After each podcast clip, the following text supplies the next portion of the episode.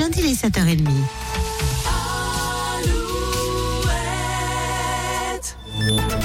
Alouette, les infos. C'est place à l'info tout de suite avec Corentin Mathias. Bonjour Corentin. Bonjour Clarisse, bonjour à tous. En Loire-Atlantique, le carnaval de Nantes ce dimanche. C'est aujourd'hui qu'a lieu la parade de jour. Le thème du carnaval cette année, Nantes, son histoire et son imaginaire. Il s'agit du thème qui était initialement prévu l'an dernier.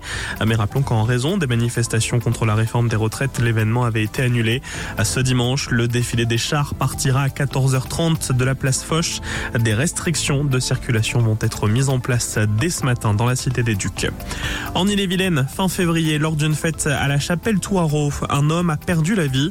La thèse de l'accident a d'abord été privilégiée. Un tir de feu d'artifice aurait pu provoquer le décès, mais le parquet de Rennes exclut cette thèse car l'autopsie de la victime a révélé qu'elle était décédée après un tir d'arme à feu. L'enquête se poursuit et des auditions des participants de la soirée vont être organisées. En Vendée, sept personnes ont été relogées après l'incendie d'une maison à Talmont Saint-Hilaire vendredi soir. Les circonstances de l'incendie qui s'est déclaré en l'absence de ses occupants restent à déterminer, mais la thèse de l'accident semble être privilégiée. Un homme d'une vingtaine d'années a été condamné vendredi à 7 mois de prison pour avoir volé la sacoche d'un ingénieur de la mairie de Paris où se trouvaient des notes en lien avec les Jeux Olympiques. Cette semaine, un ingénieur qui voyageait à bord d'un train a laissé sa sacoche dans le coffre à bagages au-dessus de son siège. Il s'est alors aperçu qu'elle avait disparu et a porté plainte.